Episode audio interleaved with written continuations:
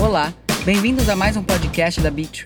Eu sou Ana Paula Dias e é um prazer poder compartilhar com você.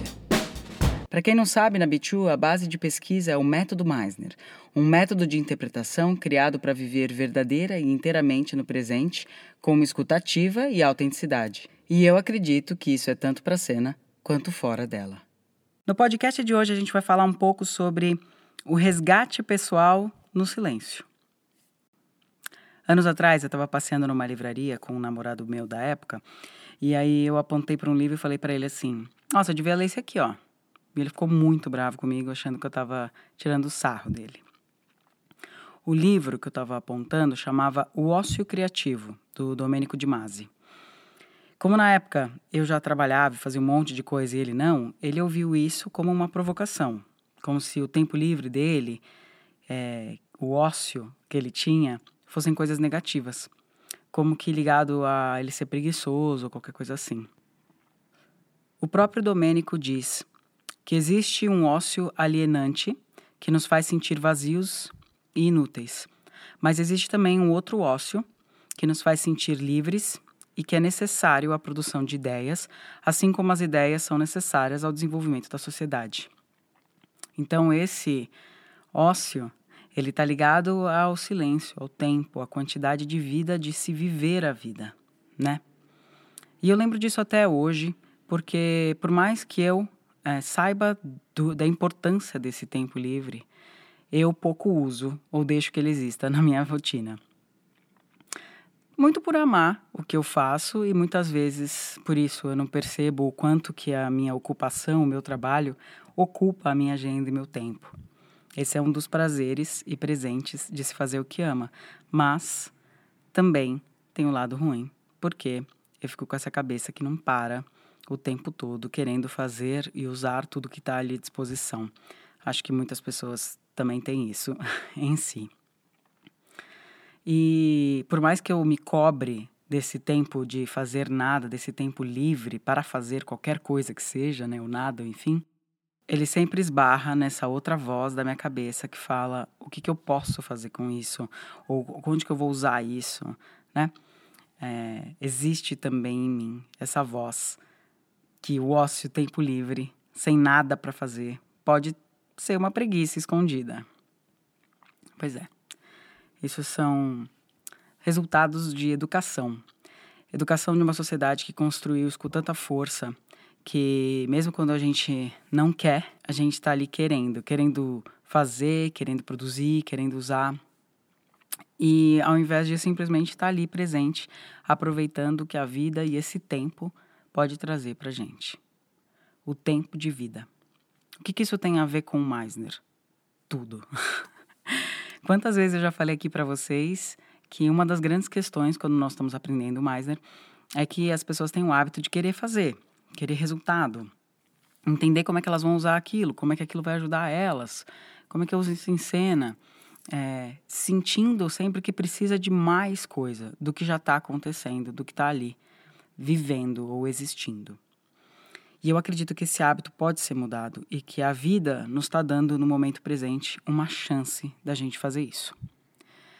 Eu, nos últimos 10 anos, me machuquei bastante, tive que ficar muito tempo de molho.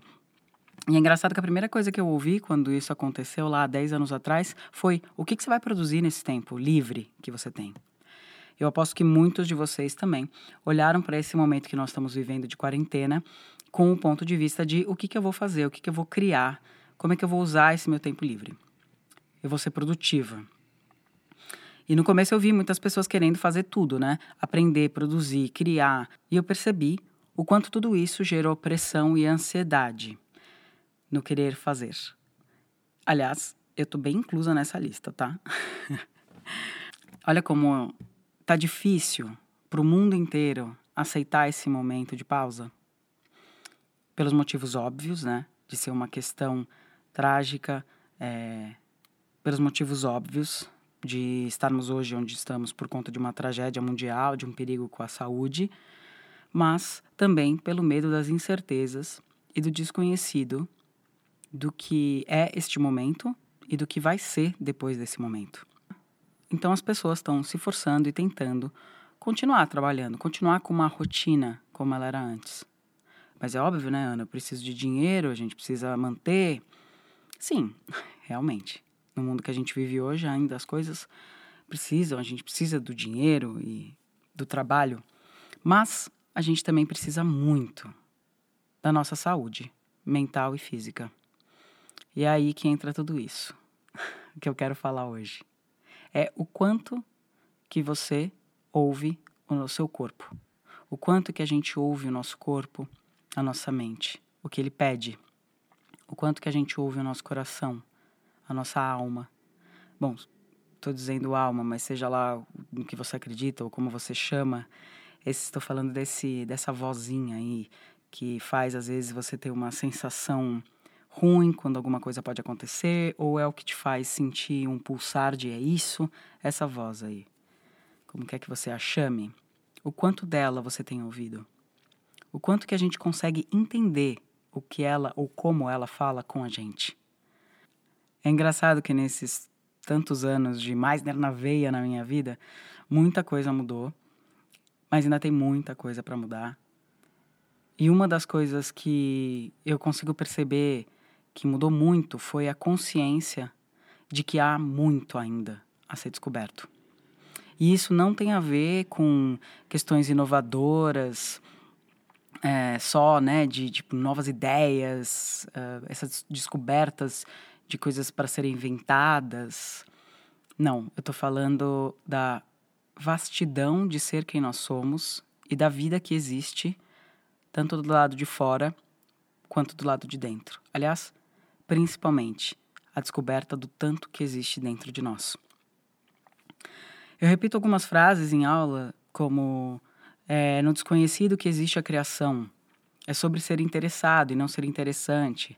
Se deixa ser levado. Olha aí. Aqui está a chance de tudo isso acontecer de verdade. Ou pelo menos a gente experimentar um pouco. Nesse tempo de tanto barulho externo, a gente também está com muito barulho interno. Aposto que muitos estão tendo que enfrentar ou ver ou encarar de frente algumas questões bem barulhentas internas. E como nós não estamos acostumados a realmente silenciar, é, eu não estou falando só nesse silêncio de meditar e acalmar e relaxar, mas sim usar esses momentos para nos ouvirmos, entrar em contato com as pessoas que nós somos hoje, fica confuso mesmo. Porque o barulho confunde a gente. O barulho tem muitas vozes que são sombras ou que são vozes que estão trazendo referências que não tem nada a ver com quem nós somos, mas também existem muitas vozes nos nossos barulhos que querem ser ouvidas e que precisam ser ouvidas, porque elas estão lá da nossa, elas vêm lá da nossa essência, né? Outro dia eu estava conversando com uns amigos por WhatsApp e a gente estava falando como tá difícil ser produtivo.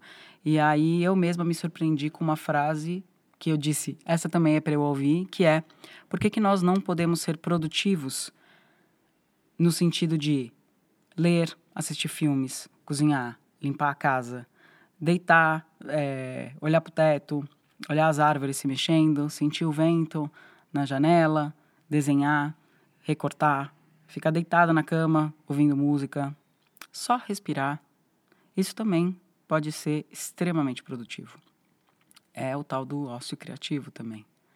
É a gente permitir que esse tempo haja sobre nós. Esse tempo de estar consigo mesmo, ele é tão rico e nós passamos por ele como um avalanche assim, querendo estar em outro lugar. A gente passa às vezes, ah, vou tirar um tempo para mim, como se isso fosse um afazer que eu tenho que ticar na minha lista de afazeres diários, ah, um tempinho ali para ficar comigo. Mas o quanto que a gente de verdade existe e vive esse momento.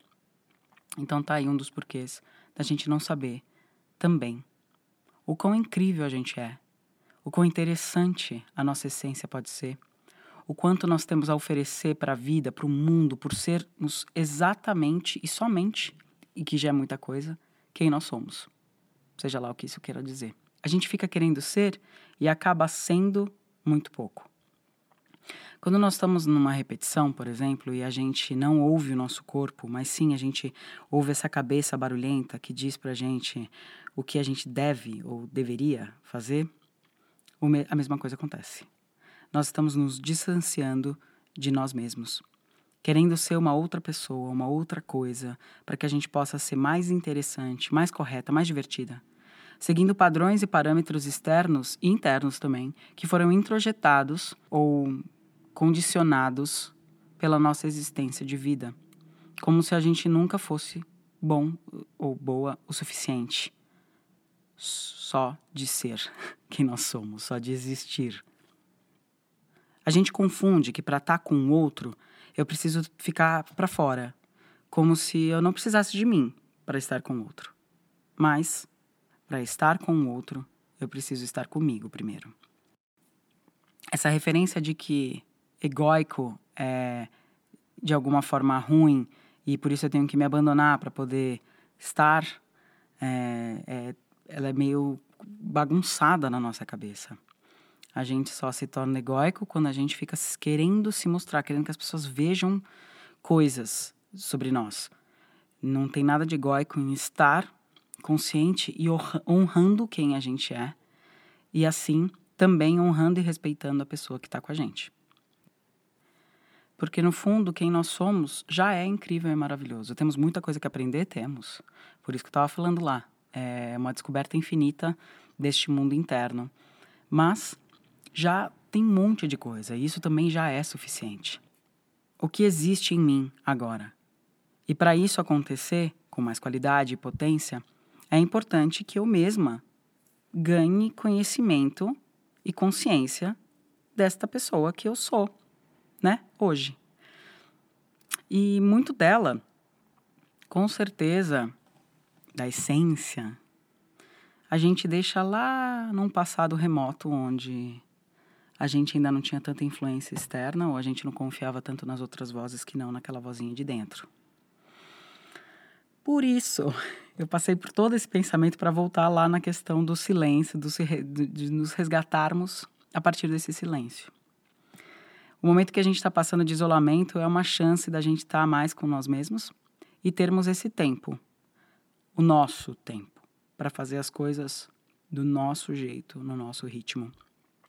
Eu acredito muito que esse momento que a gente está vivendo é, tem todos os seus lados ruins, como eu falei anteriormente, mas também é uma chance, é um chamado do mundo, da sei lá do que que a gente acredite da vida, é uma chance, um chamado para esse resgate da natureza humana, na sua essência mesmo.